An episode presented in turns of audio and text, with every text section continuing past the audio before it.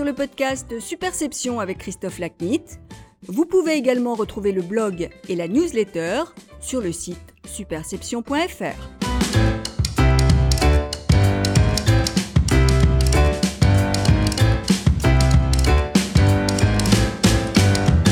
Bonjour, je suis ravi de vous retrouver pour ce nouvel épisode du podcast Superception.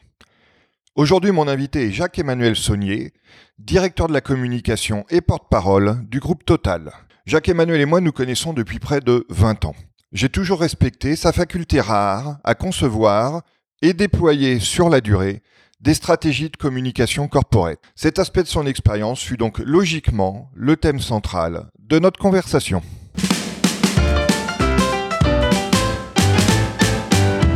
Jacques-Emmanuel, bonjour. Bonjour Merci Christophe. de participer au podcast Superception. Merci de ton Euh, invitation. Avec plaisir. Euh, donc, toi, parle-moi un peu du milieu dans lequel tu as été éduqué.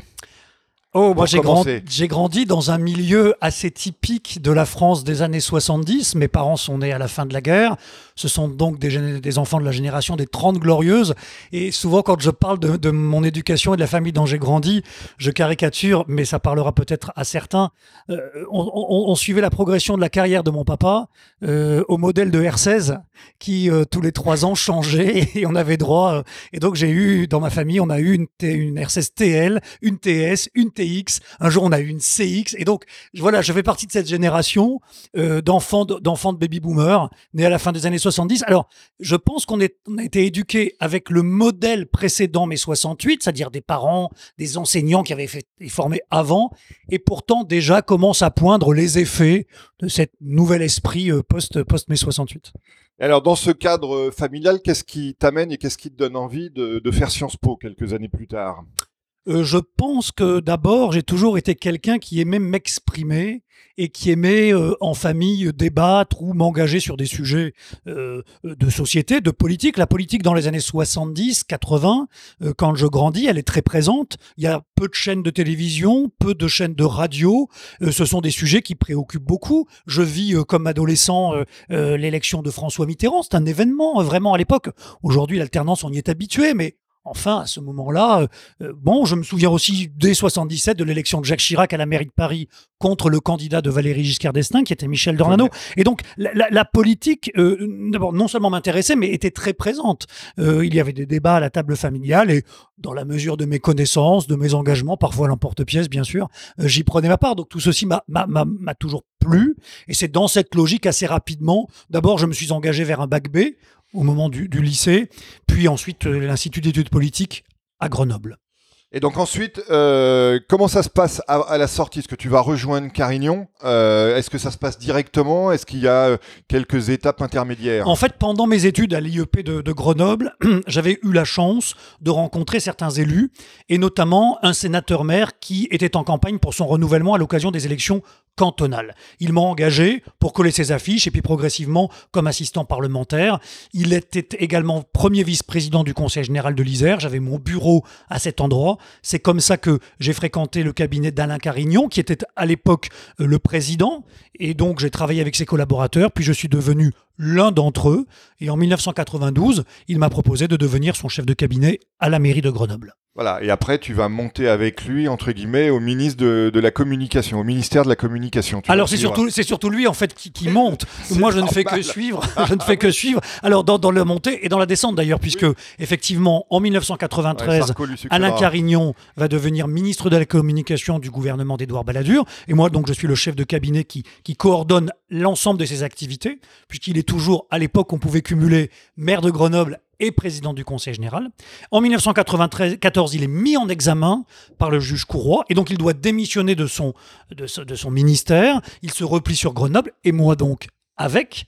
Et puis en, 1900 en octobre 94, il va même être incarcéré en prison préventive, Là, toujours tu le suis, là, tu le suis et alors pas. là, je ne suis pas en prison, mais en revanche, je deviens le chef de cabinet d'un maire en prison, ce qui est une expérience, euh, ce qui est une expérience euh, intéressante. Je n'étais pas son collaborateur au moment euh, où les faits qui lui étaient reprochés avaient été constitués, mais en revanche, j'ai été là quand ils ont été révélés. Et donc, effectivement, je me suis retrouvé le collaborateur d'un élu en prison. Et donc, euh, après cette période, tu vas rejoindre un autre ministre, euh, cette fois-ci de l'économie, et qui me semble être Jean Arthuis, à Voilà. si je dis pas de bêtises. Alors, Jean Arthuis, ceci dit, puisque nous parlons communication, et que c'est quand même la vocation euh, de Superception, c'est quand même, et on y reviendra peut-être, à l'occasion de l'incarcération d'Alain Carignon, que, que, que, que, je- que le virage de la communication se fait dans ma carrière. Parce qu'en fait, de manière assez pragmatique, le premier matin où effectivement les gens à Grenoble apprennent qu'il est à la prison Saint-Joseph, que le premier adjoint fait l'intérim, euh, Grenoble c'est une grande ville, et, et- et les gens se posent des questions, et puis il y a une forêt de journalistes, de micros, qui est là, euh, euh, sur le parvis de la mairie, à 8h du matin, Tu fais tes débuts de et porte-parole. il faut que quelqu'un s'y colle. Et personne, évidemment, ne veut y aller d'abord parce que les gens sont sous le choc. Et puis c'est un peu compliqué de savoir ce qu'on va raconter parce qu'il y a la dimension administrative, il y a la dimension politique, il y a des éléments de droit également. Monsieur Carignon a des avocats. Euh, Tout ça est un peu euh, subtil. Dimension et il faut, émotionnelle et il faut- aussi. Une dimension émotionnelle, bien sûr. Et donc, il faut qu'il y en ait un qui s'y colle. Et ce quelqu'un, c'est moi. Voilà. Et c'est à partir de là que progressivement, je vais devoir m'occuper de la communication de cette mairie euh, et que ma casquette de chef de cabinet, qui lui est plutôt l'organisateur de la vie de l'élu et de ses, de ses collègues, euh, va être mise au second plan pour m'occuper plutôt de la communication de cette mairie et de ce conseil général dont le principal magistrat est incarcéré. Donc d'un mal sort un bien, c'est-à-dire ta vocation de communicant et de porte-parole. Oui, alors je pense qu'elle était là, euh, mais en tout cas, c'est là qu'elle s'exerce, j'ai envie de dire sur le tas. Ouais. J'ai évidemment beaucoup appris, euh, mais en tout cas, c'est là que, que, que se fait le virage. Et c'est rare de commencer une carrière de communicant par la com de crise, généralement. Oui, c'est c'est- oui, c'est vrai, mais c'est ainsi. Bon, alors Arthuis, après, comment ça se Alors passe après, quand donc, tu effectivement- de, de, de tuteur, on va dire Effectivement, en 1995, euh, d'abord, Alain Carignon ne se représente pas à la mairie de Grenoble, bien sûr. Pendant ce temps-là, Jacques Chirac a, a été élu président de la République. Il a constitué avec Alain Juppé un premier gouvernement. Et dans ce gouvernement, au mois d'août, Alain Madelin démissionne en raison d'un désaccord avec le Premier ministre, et celui-ci est remplacé au ministère de l'économie et des finances par Jean Arthuis. Jean Arthuis cherche à se constituer une équipe, le gouvernement Chirac est pléthorique, donc les collaborateurs de cabinet avec un peu d'expérience ont déjà été préemptés par les collègues, et donc M. Arthuis euh, euh, cherche des collaborateurs, je suis disponible, euh, je fais passer mon CV, je rencontre ces équipes et je suis engagé. Et donc là, après, alors, euh, va se passer une petite période euh, avec, avec Jean Arthuis. Il se passe une période très rapide parce qu'en fait ça dure deux ans. En 1997, Jacques Chirac dissout l'Assemblée nationale. On s'en souvient. La majorité perd, la majorité Explose, sortante implose, perd. Et donc, comme tous les collaborateurs de cabinet sous contrat, t'es sur le carreau. je me retrouve sous le, sur, le, sur le carreau. Euh, je vais travailler quelque temps avec une personne que j'admire profondément et qui m'a elle aussi beaucoup appris. J'ai eu beaucoup de chance parce que je n'ai rencontré que des patrons de cette trempe, mais qui est Gilberte Beau.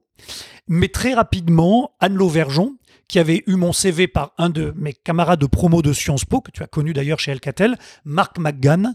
Euh, Anne Lauvergeon m'appelle, me propose de la rencontrer. Et, et très rapidement, nous décidons de travailler ensemble. Voilà, et donc là, tu rejoins Alcatel. Alcatel là- en 98. Voilà, c'est là où on s'est connus. C'est là où il, y a, on s'est il y a presque 20 ans, ça ne Presque nous 20 rajeunit ans. pas. Et donc là, s'engage une collaboration euh, aussi longue que riche avec Anne. Oui, oui, oui, parce que donc je rejoins Alcatel en 1998 euh, et en 1999, Anne Lauvergeon est appelée par le président de la République Jacques Chirac et le Premier ministre Lionel Jospin sur proposition de Dominique Strauss-Kahn, qui est alors ministre de l'économie, des finances et de l'industrie.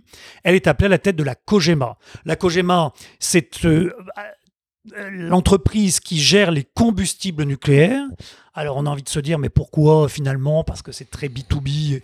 Sauf qu'à l'époque, euh, les Verts sont au gouvernement. Ils viennent de faire un score significatif aux élections euh, européennes. Et parallèlement, euh, le sujet du nucléaire crispe énormément la relation dans la majorité de l'époque. Euh, et la COGEMA incarne cette crispation. L'entreprise, le, stockage des combustibles usés à la les projets de développement de stockage de déchets à Bure, bref, tout autant de sujets qui font qu'il y a une crispation et que la COGEMA s'est progressivement bunkérisée, qu'il faut dénouer le nœud euh, et que Anne Lauvergeon paraît aux yeux de Jacques Chirac, de Lionel Jospin et de Dominique Strauss-Kahn comme la personne à même de reprendre un dialogue serein et également de redonner confiance à une entreprise qui s'est un peu repliée sur elle-même. Donc là, tu commences comme chargé de mission auprès d'elle, à la Et porte-parole, et porte-parole, tout de suite. Oui, oui, tout de suite. Euh, et ensuite, tu vas devenir DIRCOM et porte-parole et vous allez transformer euh, ce qui va devenir euh, finalement Areva. C'est ça. En, mi- en- en fait, il se trouve que dans l'histoire, Areva, euh, Kojima, pardon, est actionnaire d'une autre entreprise qui s'appelle Framatome et qu'il y a tout un tas de participations croisées qu'au tournant des années 2000, l'État et, les dirigeants de ces entreprises décident de, simplifier. Et la holding de tête, c'est le CEA, euh, mais tout ça est très compliqué. Et donc, effectivement, euh, on décide de dénouer toutes ces participations croisées et de faire une seule et même entité qui va s'appeler Areva et qui fournit en fait l'intégralité du cycle aux électriciens qui produisent de l'électricité nucléaire, comme EDF ou d'autres par exemple, c'est-à-dire non seulement les combustibles, donc mine de- mine- mine d'uranium, transformation de l'uranium en combustible, mais également construction des, réacteurs nucléaires, et puis ensuite gestion des combustibles usés. Alors, on va revenir tout à l'heure euh, sur la partie euh, communication de ce que tu as fait euh, en réformant la communication des acteurs du nucléaire. En fait, tu as passé 10 ans chez Areva, 2001-2011. Bon, après, euh, le règne, entre guillemets, d'Anne Lauvergeon chez Areva se termine et tu rentres dans un autre acteur du marché de l'énergie, encore plus important euh, et encore plus connu d'ailleurs, euh, sur lequel on reviendra tout à l'heure dans notre question d'actualité, Total, Oui, total. avec un autre patron emblématique. Avec un autre patron emblématique, Christophe de Margerie. J'avais eu la chance d'être approché par, par Total quelques, quelques mois avant juin 2011. Et puis, lorsque le mandat d'Anne Lauvergeon s'est terminé, que j'ai moi-même souhaité passer à autre chose, après dix années à ses côtés à la tête d'Areva, euh, quand elle était à la tête d'Areva, eh bien, à ce moment-là, euh, Total m'a consulté, et, euh, Christophe de Margerie m'a demandé si, si j'aimerais le rejoindre. Et bien évidemment, j'ai j'ai saisi l'occasion. Difficile de dire non. C'est difficile de dire non. C'est une magnifique entreprise. C'est un secteur que j'aime, l'énergie. J'ai beaucoup appris. Euh, il y avait beaucoup à faire. C'est une entreprise de taille mondiale avec des enjeux totalement différents, sans mauvais jeu de mots, que, ceux d'Areva, quand bien même il y a des fondamentaux, et on pourra y revenir, notamment sur la, manière dont il faut travailler à l'image de, l'entreprise. Mais quoi qu'il en soit, oui, évidemment, sans hésiter, j'ai décidé en, en juin, en juillet 2011 de rejoindre l'aventure totale avec Christophe de Margerie au départ, et puis euh, depuis trois ans maintenant, aux côtés de Patrick Pouyanné. Alors justement, tu as eu la chance dans ton parcours, bah, comme euh, souvent les, les, les DIRCOM qui ont connu des postes importants, de euh, travailler avec plusieurs patrons emblématiques. Euh, donc Anne, Christophe de Margerie, Patrick Pouyanné, éventuellement euh, Alain Carignon, même s'il n'est pas un, un patron du privé. Est-ce que tu peux Il était parler- charismatique quand même, j'ai Oui, beaucoup oui. appris en tant que patron. Absolument, donc c'est justement un peu l'objet de ma question. Est-ce que tu peux me, me parler de, du travail avec ces différents patrons et de ce que tu as appris auprès de personnalités, somme toute, assez différentes? Euh, j'ai appris euh, d'abord, euh, et, je reviens à Alain Carignon chronologiquement, parce que c'est quand même par là que, que, que, que j'ai commencé ma, ma carrière. L'avantage de travailler en cabinet, je le recommande d'ailleurs toujours aux plus jeunes qui m'interrogent et qui ont cette opportunité, c'est un travail d'exigence, d'abord, de méthode et de réactivité. Donc c'est une très bonne école qui permet euh, assez rapidement quand même d'acquérir des réflexes qui m'ont été très utiles ensuite, que ce soit euh, chez Areva ou, euh, ou chez Total. Ensuite, c'est vrai que il faut être capable de travailler aussi à l'image de ces entreprises ou de ces personnalités qui sont très exposées. Euh, ça oblige à faire travailler son cerveau droit et son cerveau gauche, qui est une des caractéristiques de notre métier d'ailleurs. Euh, et puis l'autre enjeu, c'est certes de faire le job soi-même, notamment quand on est porte-parole, mais pas de se prendre pour le patron, ni de se prendre pour son métier. Donc c'est aussi un travail, euh, un travail un peu d'humilité. Alors ceci dit, j'ai été assez vite servi parce que c'est vrai que quand on a été le chef de cabinet d'un ministre à 23 ans et qu'à 24 ans le même ministre est en prison, globalement, si on est atteint du syndrome du tapis rouge, Normalement, au lendemain, ça passe très très vite. Euh, mais ceci dit, j'aurais préféré que ça n'arrive pas à, à Monsieur Carignon. Euh, donc, donc, donc j'ai appris cela. J'ai aussi appris, et, et c'est très important pour moi, ça l'est toujours avec Patrick Pouyanné bien sûr, euh, à travailler en confiance. Je pense que le, le- le principe, c'est c'est pas une question de s'aimer ou de pas s'aimer, ou de, c'est d'abord de savoir si oui ou non l'un et l'autre travaillons en confiance. À partir du moment où la confiance est là, où elle est nourrie, bien évidemment, euh, à- pense que c'est un des sujets sur lesquels on peut se déployer sur ce type de fonction. Et alors parle-nous un peu donc des différences de personnalité de, de, de ces différents patrons avec lesquels tu as travaillé et de comment tu as dû t'adapter toi à ces différentes personnalités. Alors, je vais d'abord parler peut-être de ce qui les caractérise communément. C'est-à-dire que ce sont des leaders. Monsieur Carignan, dans son registre, était un leader politique. Alors évidemment, on l'a oublié aujourd'hui, mais au milieu des années, euh, fin des années 80, milieu des années 90, Alain Carignan, dans le paysage politique français, c'est quelqu'un qui compte. Il fait partie des espoirs de la droite de l'époque, ça s'appelait le RPR, très bien. C'est quelqu'un qui compte. Euh, le ministre de l'économie et des finances, dans le gouvernement français, c'est quelqu'un qui compte. Euh, Gilbert Tebault, Anne Lauvergeon, ce sont des dirigeantes qui, qui, comptent et qui aussi, dans, le, dans les rangs des femmes, ont été des dirigeantes emblématiques qui ont eu à cœur de porter à ces niveaux-là la parole des femmes qu'elles estimaient à juste titre sous-représentées dans le dispositif managérial français. Et puis bien évidemment, Christophe de Margerie, Patrick Pouyanné, ce sont non seulement des personnalités, mais aussi des positions qui font que le patron de Total, par nature, quel qu'il soit, sa parole compte, en France comme à l'étranger. Euh, l'entreprise est une des, plus importantes dans le pays, elle est présente dans 130 pays, euh, nous sommes présents dans certains d'entre eux depuis plus de 90 ans, nous sommes euh, le producteur et le transformateur de ressources naturelles, ce sont des sujets auxquels les États, quels qu'ils soient, sont très attachés. Le patron de Total est souvent l'interlocuteur de chef d'État lui-même, parce que dans beaucoup de pays, nos partenaires sont des compagnies nationales, Total est un grand acteur privé, mais nos interlocuteurs, nos partenaires sont souvent des compagnies nationales. Et donc le patron de Total a souvent pour interlocuteur, certes, les ministres de l'énergie compétents, mais également souvent les chefs d'État. Et donc ça lui donne un niveau de réflexion, une vision, mais également une interlocution, un niveau d'interlocution qui fait qu'effectivement, il occupe une place à part dans le paysage euh, des dirigeants français. Euh, c'est d'abord une chance d'être dans son environnement, dans l'environnement de ces personnes, chacune une fois encore avec euh, ses caractéristiques. C'est une chance, on apprend énormément. Et puis bah, effectivement, ça oblige aussi parce qu'il faut être à hauteur pour être capable d'être à valeur ajoutée dans leur quotidien. Alors, si tu pouvais faire ton refaire ton parcours, qu'est-ce que tu ferais différemment? Euh, J'ai quand même eu beaucoup de chance d'abord, il faut le dire. Donc, euh, je, ne voudrais pas que ce que je vais dire maintenant soit interprété par mes, celles et ceux qui m'ont fait confiance comme euh, un, regret, encore moins dire. Non, ce que, la seule chose peut-être que je changerais, c'est le fait d'aller passer un an au moins à l'étranger. Euh, au moment aujourd'hui, c'est assez communément admis, notamment pour celles et ceux qui font les études que, j'avais entrepris moi à l'époque, Sciences Po. Euh, nous, c'était trois ans.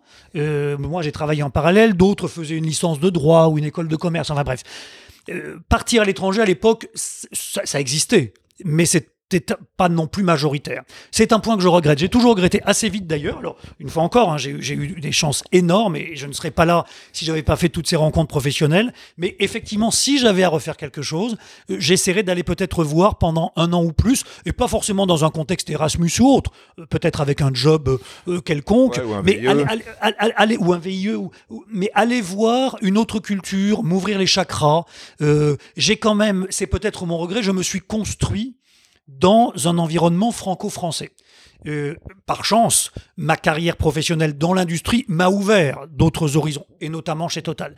Mais j'aurais peut-être aimé, et, ça m'aurait peut-être euh, permis d'évoluer différemment, plus vite sur tout un tas de points sur lesquels j'étais un peu resté euh, crispé, mais ça m'aurait voilà, permis de m'ouvrir les chakras plus rapidement. Et donc quel type de culture aurais-tu choisi si tu avais pu faire ce choix? Je pense que j'aurais spontanément choisi une culture dont je maîtrisais la langue. Donc j'avais appris, euh, appris le, français, j'avais appris l'anglais et l'allemand en, au lycée, je le parlais correctement, et donc de ce point de vue, euh, c'est spontanément soit vers un pays anglophone, soit un, un pays euh, germanophone que je me serais tourné. Alors pour la seconde liste, euh, c'est limité, mais c'est très intéressant quand même. Pourquoi pas? Euh, Voilà, c'est plutôt ce que j'aurais fait. Alors, après avoir passé en revue ton parcours, on va euh, s'atteler au, sujet de notre conversation du jour, qui est la stratégie de communication plutôt corporate. pour entamer ce sujet, partons sur un point de vue plutôt général. Quelle est ta vision du rôle de la communication dans une entreprise? Ma vision, elle est, elle est faite de mon expérience et évidemment du dialogue avec mes collègues directeurs de la communication au sein d'entreprises et médias, dont notamment. on va parler tout à l'heure. Euh, je pense qu'aujourd'hui, clairement, tout le monde a intégré que la fonction communication était un des leviers du pilotage stratégique de l'entreprise. Je dis bien un. Il faut rester humble. Mais euh, aujourd'hui, chaque entreprise, quand bien même spontanément, elle n'est pas en interaction avec un grand nombre de gens, chaque entreprise est susceptible, à un moment donné, d'être interpellée. Et quoi qu'il en soit, elle l'est par ses salariés, ses actionnaires. Donc, euh, même si on se cantonnait à la communication interne et que l'externe euh, ne représentait qu'a priori une part mineure du dialogue, il n'empêche qu'aujourd'hui, cette part, quand bien même elle est mineure, elle est importante. Et puis surtout, les collaborateurs, par les réseaux sociaux, interagissent eux-mêmes avec leur environnement. Donc tout cela est décloisonné. Et je pense que, euh, quand bien même ils y sont allés euh, de manière euh, les pieds un peu devant, aujourd'hui, chacun a bien compris que les interactions avec l'ensemble des parties prenantes faisaient que la dimension communication devait être prise en compte dans le pilotage stratégique de l'entreprise. Et donc dans ce cadre, comment envisages-tu ton rôle de DIRCOM? Je pense que notre travail, mon travail, et euh, de proposer naturellement une stratégie de communication visant à valoriser les activités, les savoir-faire, la stratégie et, les collaborateurs de l'entreprise. Je pense que notre travail, ça, c'est un peu le contrat de base, je pense qu'aujourd'hui notre travail c'est aussi euh, de travailler à la mise en, cohérence de l'ensemble des prises de parole vis-à-vis des différents publics, parce que c'est un petit peu la difficulté. Aujourd'hui, il faut faire du tailor-made pour chacun des segments. Et en même temps, il faut que tout ceci nourrisse une cohérence. Et, que tout ceci nourrisse une dynamique d'ensemble. Et le travail du directeur de la communication, il est là. C'est-à-dire faire en sorte que euh, les messages stratégiques et que le cap stratégique soient conservés et qu'en même temps, de manière tactique, un petit peu comme on tire des bords, chaque segment qui doit être nourri le soit de manière appropriée et que l'ensemble puisse se reposer et se compléter l'un l'autre. La subtilité, elle est là, mais c'est passionnant. Alors la première entreprise où tu as mis euh, cette vision en œuvre, euh, donc c'est Areva. Chez Areva, avec euh, Anne Lauvergeon, vous avez en quelque sorte révolutionné la, la communication du nucléaire en en faisant pour un acteur industriel un enjeu grand public.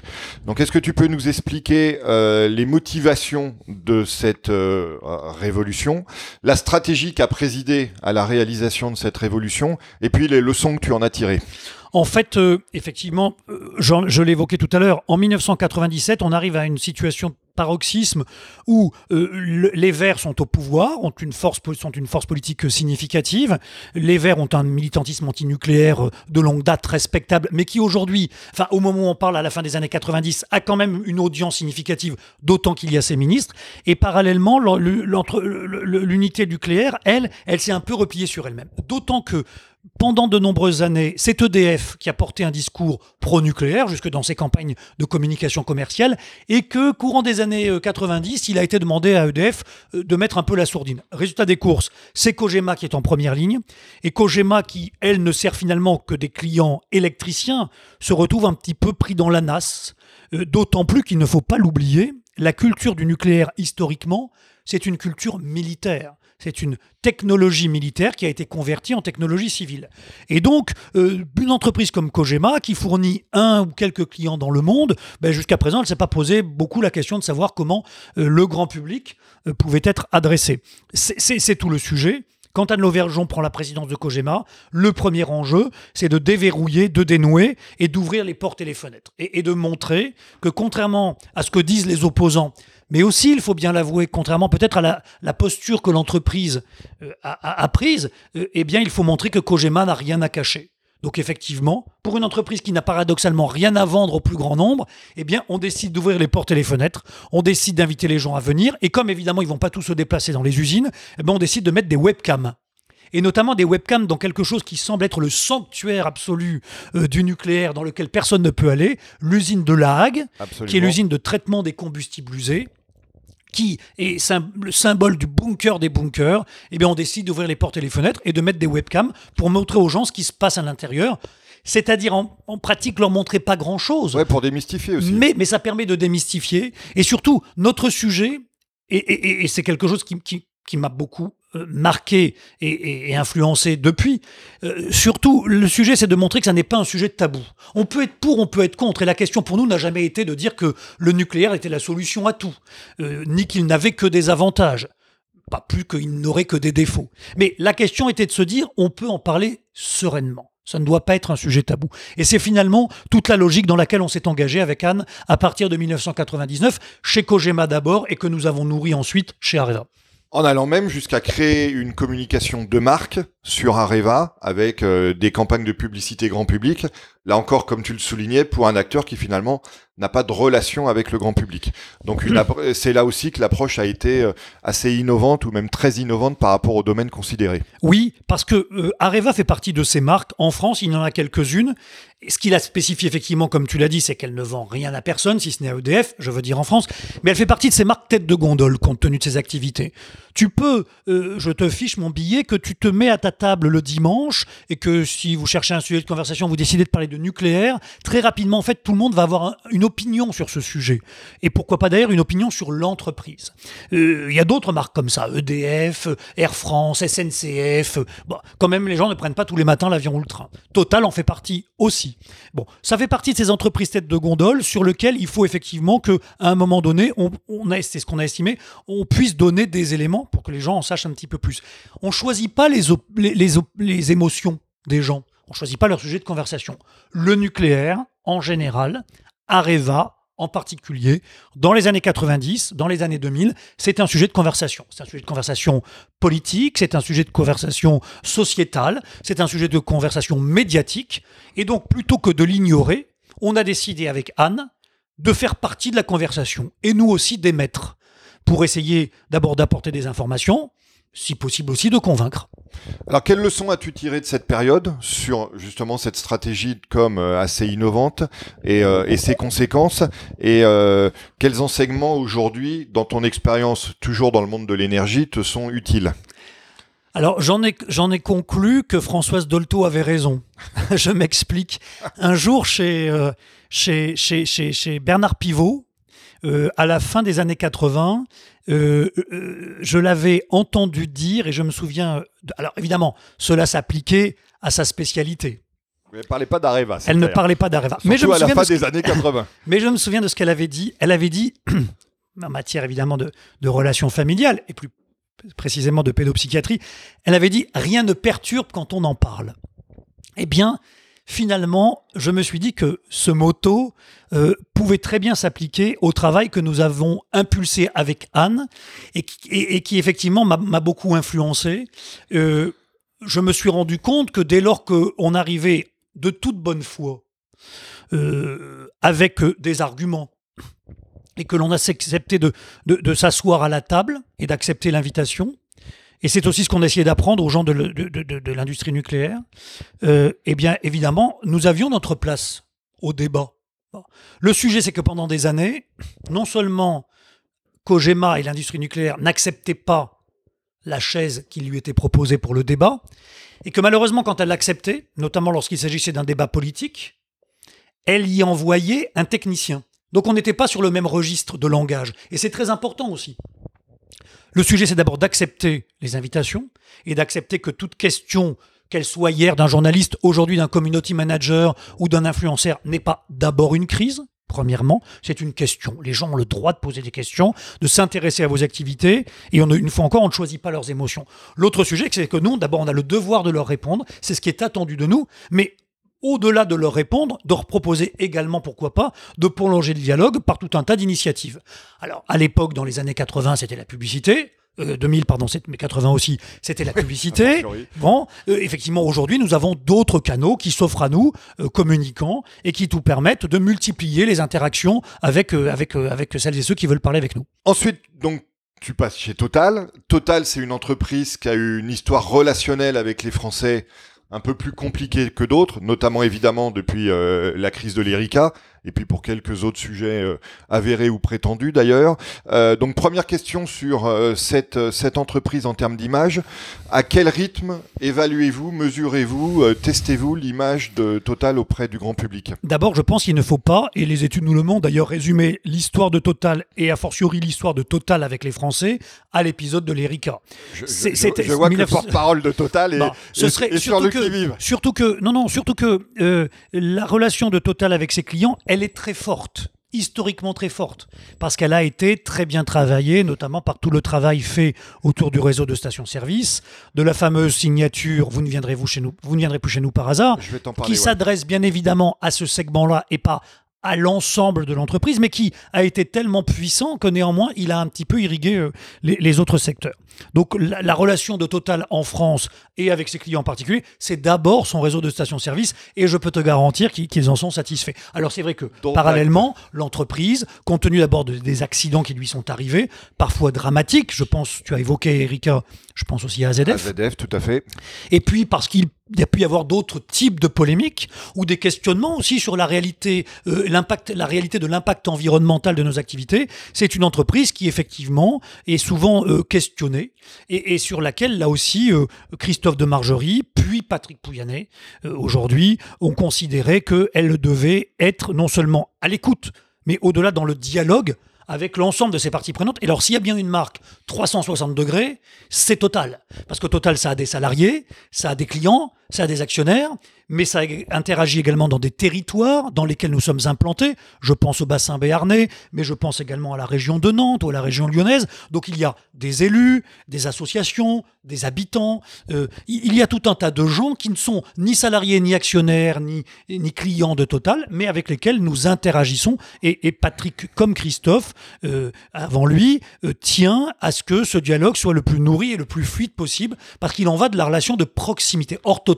c'est un acteur de proximité. Alors c'est un sujet sur lequel on va revenir, la proximité tout à l'heure, mais c'est vrai que la dimension sociétale de l'activité de Total est aussi un point important sur lequel on va, on va revenir également tout à l'heure. Mais pour revenir à ma question ponctuelle, euh, à quel rythme évaluez-vous l'image de, de Total Alors, nous faisons des baromètres, je veux dire, Total a des baromètres qui sont euh, tous les ans. D'accord. Et puis, nous consultons également d'autres baromètres qui sont produits par tel ou tel institut ou tel ou tel support et que nous mettons en, en parallèle des nôtres pour voir euh, est-ce que Bon, si, si- aujourd'hui, si- on a les réseaux sociaux pour voilà. Alors, ce qui, est- ce qui est très intéressant d'ailleurs, c'est que euh, quand bien même les, paramètres ne sont pas les mêmes, euh, et donc euh, les, les chiffres peuvent euh, différer, en revanche, les tendances sont au fil du temps toutes les mêmes, c'est-à-dire que progressivement, et si on s'en tient au périmètre de la France, euh, alors la notoriété totale est 200% bien sûr, mais l'image de l'entreprise s'améliore au fil du temps, euh, je pense, grâce à des efforts euh, suivis et une fois encore, il faut pas oublier, hein, c'est un truisme pour un directeur de la communication, mais une réputation, c'est très long à bâtir, prend du temps à nourrir, c'est très rapide à se détruire. Et c'est comme en matière d'amour, hein, il faut des preuves. Il suffit pas de proclamer euh, tel ou tel, euh, tel ou tel Ouais, euh, slogan, tel ou tel claim, tel ou tel. Il faut des preuves. Il faut des preuves et il faut des preuves nourries. Là encore, il suffit pas d'avoir dit et d'avoir prouvé une fois. Il faut prouver durablement, faire évoluer, les attentes évoluent, les modes de dialogue évoluent. C'est passionnant parce que ça nous oblige à nous remettre en question en permanence. Alors, parle-nous justement, et tu l'évoquais tout à l'heure, euh, de la communication dans une entreprise dont la relation avec ses clients peut être le fait du hasard, c'est-à-dire la situation euh, des, des stations-service sur, euh, sur un parcours routier ou autoroutier, au-delà évidemment des programmes de fidélité qui existent aussi. Tu l'as dit, vous avez eu un slogan qui essayait de contrecarrer ce hasard, vous ne viendrez plus chez nous par hasard. Donc, euh, comment se gère cette, euh, cette relation euh, un peu différente d'une autre marque B2C Oh, je pense que ce qui fait la différence de Total, c'est que pendant longtemps, ou dans certains pays, c'est d'ailleurs toujours le cas, nous sommes connus pour un des segments de nos activités qui est très important, mais qui n'est pas le plus important. Et donc, tout le sujet pour nous, notamment à l'international, a été de faire un travail sur la marque groupe, puisque si la marque commerciale éponyme bien sûr, mais la partie qui s'affecte au réseau de stations-service a été euh, durablement travaillée tout au fil du temps, et, et c'est tant mieux d'ailleurs, c'est un chromosome majeur de l'ADN de l'entreprise. En revanche, Total en tant que marque groupe euh, n'avait pas dit grand-chose de durable à travers le temps, et, notamment dans bon nombre de pays dans lesquels nous sommes implantés, et où finalement notre notoriété est assez faible. En tout cas, nous n'avons pas la marque et la notoriété, la qualité d'image euh, proportionnelle à la taille de ce que nous sommes. Nous sommes la quatrième major pétrolière et gazière mondiale. Nous ne sommes pas encore une grande marque mondiale de secteur de l'énergie. Et c'est tout l'enjeu du travail que nous avons euh, impulsé à partir de 2013, euh, euh, travail très, structuré dans lequel l'entreprise est impliquée elle-même pour définir sa plateforme de marque, pour définir bien sûr son ambition, travail impulsé par, Patrick Pouyanné, et de sorte que, nous puissions avoir un socle commun à l'entreprise qui nous permette de donner du sens à nos prises de parole à travers le monde. Ah, tu prononces le mot sens qui me fournit une excellente transition vers mon, mon- ma prochaine question.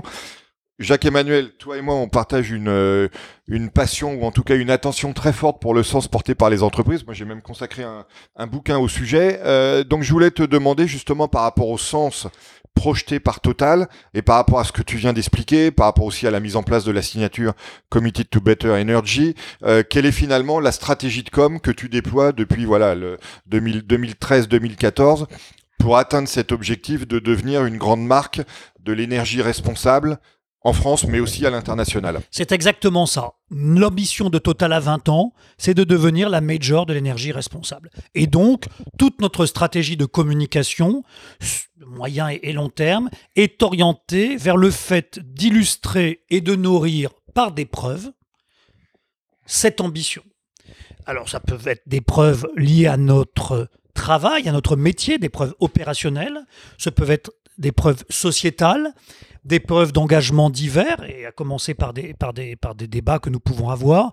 Toute, toute preuve est bonne, j'ai envie de dire. Mais tout notre travail à nous, c'est d'illustrer, et c'est valable vis-à-vis de nos collaborateurs, de nos collègues également, d'illustrer comment l'entreprise progressivement prend le chemin de cette ambition qu'elle s'est donnée à 20 ans.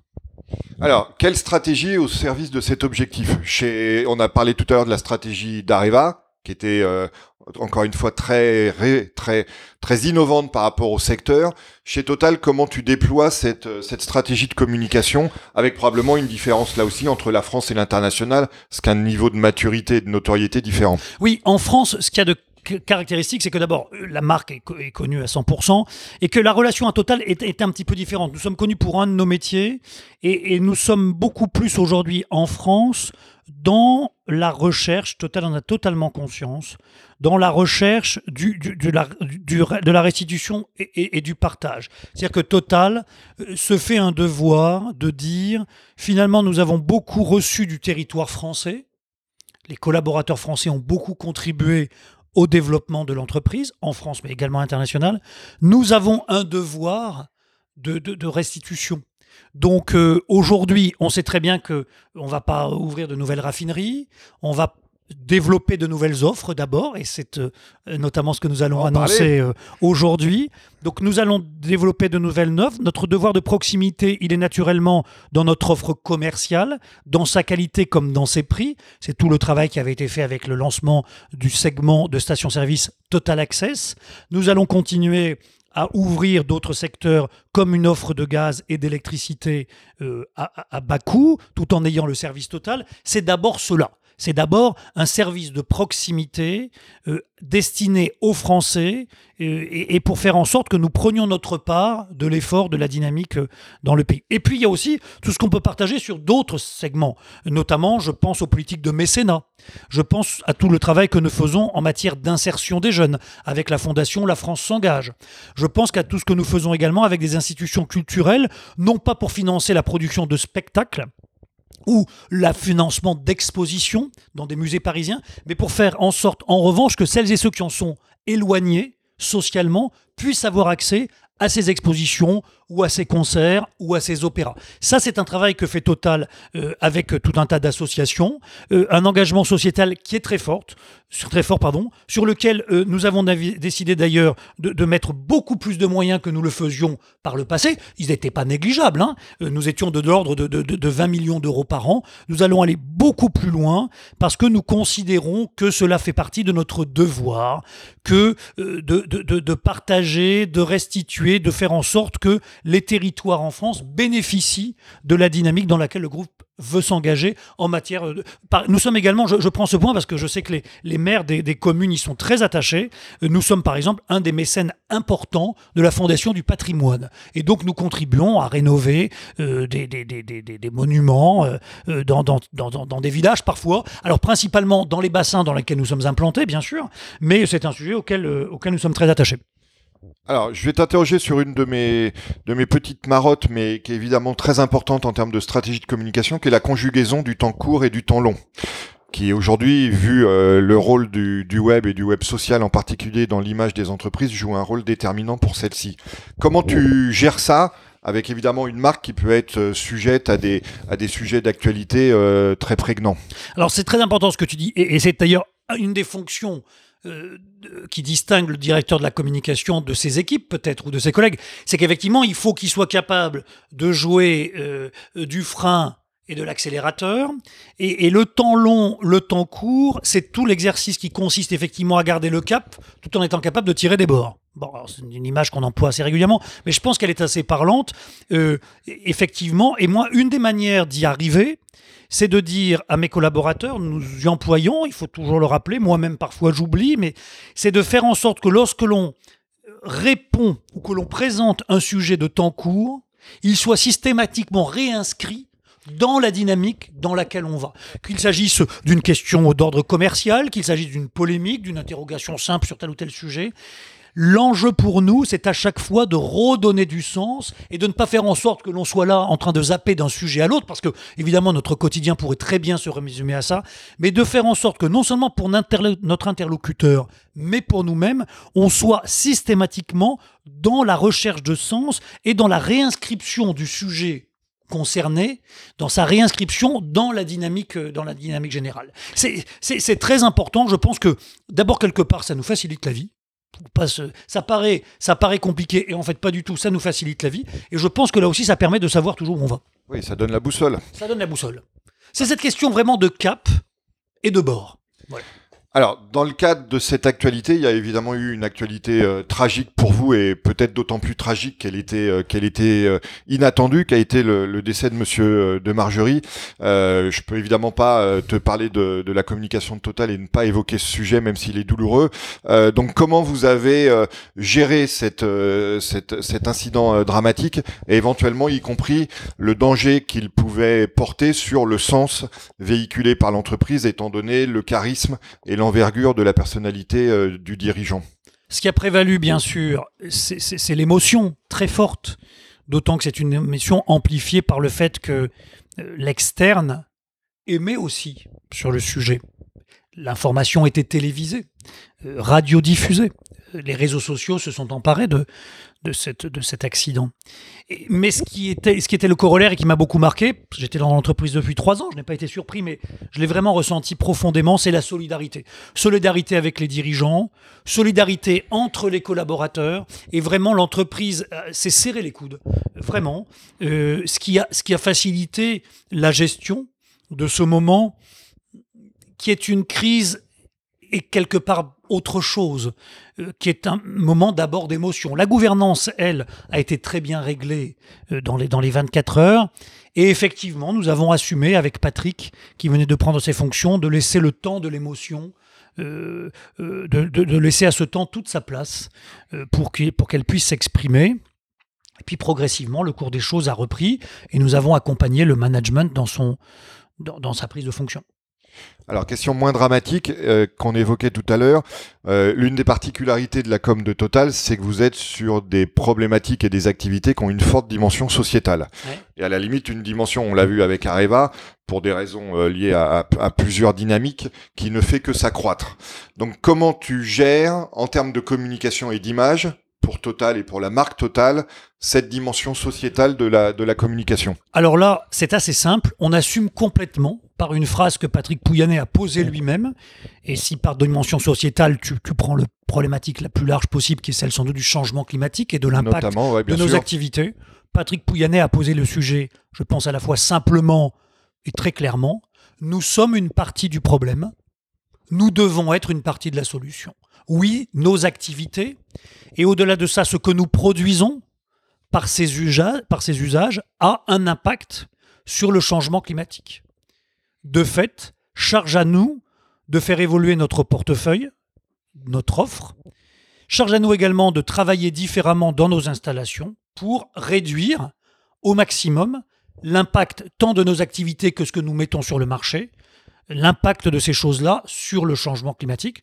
Nous avons pour cela intégré et nous sommes repartis pour notre stratégie du scénario posé par l'Agence internationale de l'énergie en 2015 et qui a fondé l'accord de Paris de la COP 21 et nous l'avons intégré dans notre stratégie en faisant en sorte par exemple de sortir du charbon puisque nous avions du charbon et que le charbon est, le fossile le plus émissif, nous avons considéré qu'il ne pouvait pas être cohérent de vouloir être dans la dynamique inscrite par la COP21 et de continuer à produire, à commercialiser du charbon. Nous en sommes sortis.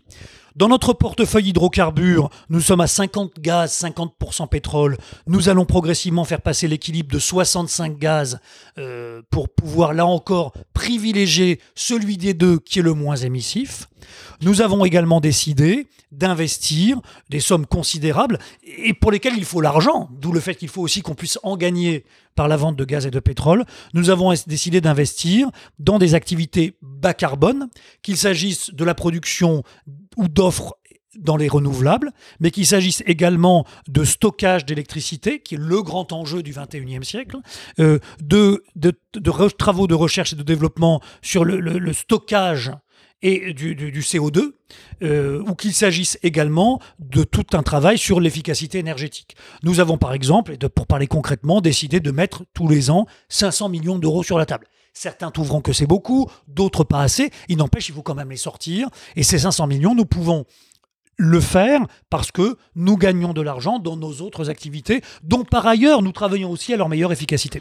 Tu es le président d'Entreprise et Médias. Entreprise et Médias, pour ceux qui ne la connaissent pas encore, est l'association des directeurs de la communication des, des, grandes entreprises et organisations. Donc question simple et double à ce sujet. Qu'est-ce que ça t'apporte d'être président d'Entreprise et Médias et qu'est-ce que tu espères apporter à Entreprise et Médias? Alors, ce que ça m'apporte beaucoup de choses, et d'abord euh, une richesse euh, humaine euh, j'adore interagir avec mes collègues. J'en connaissais certains de longue date. Certains ont même été mes collaborateurs et je suis ravi de les accueillir au sein de l'association lorsqu'ils prennent des, fonctions, des fonctions de, de, dirigeants. Je pense à Laurence Pernaud, je pense à Charles Hufnagel, qui, était le directeur de la communication de Saint-Gobain et qui est aujourd'hui ah, bah, celui du Premier ministre, d'Édouard Philippe. Euh, c'est d'abord une aventure humaine très forte et je crois que c'est ce qui fait l'ADN d'entreprise et médias. D'ailleurs, mes prédécesseurs, lorsqu'ils m'ont passé c'est le relais. Évidemment, Marie-Hélène Boisdin-Dubrul, que j'embrasse, qui était la présidente juste avant moi, mais celles et ceux qui, l'ont précédé, Jacques Chouard ou, Isabelle Ockrent, m'ont bien dit, surtout, euh, préserve et nourrit bien euh, ce chromosome d'entreprise et médias qu'est la richesse du dialogue et la qualité des, relations humaines. Euh, Sophie Duhamel, notre déléguée générale, les membres du conseil et moi, nous y sommes très attachés. Au-delà de ça, il y a une vraie qualité d'échange sur la manière d'exercer notre métier, sur des retours d'expérience que nous partageons. Euh, on se dit les choses en confiance. Ça permet d'être moins seul finalement, parce que le directeur de la communication, c'est un dirigeant, et comme beaucoup de ses collègues, il est un peu tout seul de temps en temps. Alors il a des collaborateurs avec qui il interagit, mais d'abord, il a parfois envie de confronter son analyse ou une situation avec quelqu'un qui peut être, euh, qui peut y être confronté lui-même ou elle-même au même niveau. Puis il y a des choses qu'on peut pas dire à ses collaborateurs ou des, donc euh, pour lesquelles on a envie d'un autre regard, enfin d'un regard extérieur à l'entreprise. Et entreprise et médias offrent cela vraiment. Donc une relation et, des échanges de très grande qualité je pense aussi une offre euh, de travaux, de réflexion, de délivrables vis-à-vis des directeurs de la communication que nous nous attachons à faire progresser d'année en année. Alors, et toi, qu'est-ce que tu comptes y apporter? Quelle est l'impulsion que tu donnes à l'organisation depuis que tu en as pris la tête? J'ai essayé, euh, avec l'accord du conseil d'administration, de donner, et le soutien de, Sophie Duhamel, notre déléguée, j'ai essayé de donner un peu plus de visibilité. Je pense que ce qui est très important aujourd'hui, c'est que les directeurs de la communication, d'abord, assument cette fonction magnifique, mais surtout également euh, incarnent bien le fait qu'à la fin des fins, la parole de l'entreprise lui appartient. Euh, on m'a souvent demandé, euh, et, dans un passé assez récent, euh, nos relations avec les agences. les agences sont des partenaires essentiels qui font preuve j'en ai encore la preuve aujourd'hui avec l'offre qu'annonce Total, d'une créativité exemplaire. Nous avons en France une richesse de créativité fantastique. Euh, mais, mais à la fin des fins, il faut pas que les, que les uns les autres oublient que celui qui décide, celui qui à la fin choisit la stratégie et c'est lui qui vient la nourrir, c'est le directeur de la communication. Et je pense qu'en cela, peut-être que pendant de nombreuses années, on s'est un petit peu, alors par, par, par, timidité, peut-être parce qu'on n'était pas non plus à l'aise au sein de l'entreprise quant à la légitimité de notre, de notre fonction, euh, je pense que on a un petit peu laissé parler d'autres à notre place. Les uns et les autres peuvent s'exprimer sur leur segment, bien évidemment. Je pense que celui de la parole de l'entreprise revient à celle-ci. Et donc d'abord à son directeur de la communication quand il s'agit de la stratégie de celle-ci pour ce qui concerne l'entreprise. À la parole de l'entreprise, on va en parler, Jacques Emmanuel. Tu sais que le podcast Superception se termine toujours par une question d'actualité le jour où nous enregistrons cet épisode, qui est une dizaine de jours avant sa diffusion, euh, nous sommes à quelques minutes d'une conférence de presse de Total, où vous annoncez que vous vous lancez dans un nouveau marché, et un marché de proximité. Donc un marché qui, indépendamment de sa vocation business, va aussi avoir un impact en termes d'image pour la marque. Oui, c'est dans la lignée de ce que je t'expliquais tout à l'heure quant à notre ambition, et notamment notre ambition en France. Nous voulons nourrir euh, la, relation de proximité que nous avons développée avec, avec les, nos clients d'abord, les territoires dans lesquels nous sommes implantés. Euh, nous l'avons fait d'abord par le biais des réseaux de stations-service en, en créant l'offre Total Access qui permet une licence moins chère euh, et, à proximité. Là, effectivement, c'est un nouveau segment que nous ouvrons, c'est-à-dire l'offre pour les particuliers de gaz naturel et d'électricité verte moins cher avec euh, ce service qui fait notre différence, le service 100% total. Euh, le vous ne viendez plus chez nous par hasard, je l'espère, va pouvoir s'appliquer également à notre offre de gaz naturel et d'électricité. Eh ben écoute, euh, c'est sur cet espoir et cette promesse. Ça euh, s'appelle Total Spring, je le dis, puisqu'effectivement, toi, tu, as l'information en exclu à l'heure où nous enregistrons. Mais effectivement, dans une heure, euh, cette, cette, nouvelle marque B2C sera, et cette nouvelle offre sera révélée au plus grand nombre. Voilà, donc c'est sur ce scoop, mais ce scoop décalé, ce qu'on on diffusera le scoop dix jours après l'annonce, euh, que nous concluons cette conversation à laquelle euh, je te remercie. Merci de m'y avoir invité, Christophe. D'avoir participé. Merci. Et bonne, et bonne chance pour la conférence de presse. Merci. Merci d'avoir suivi cet épisode du podcast Superception. Vous pouvez également retrouver le blog et la newsletter sur le site superception.fr.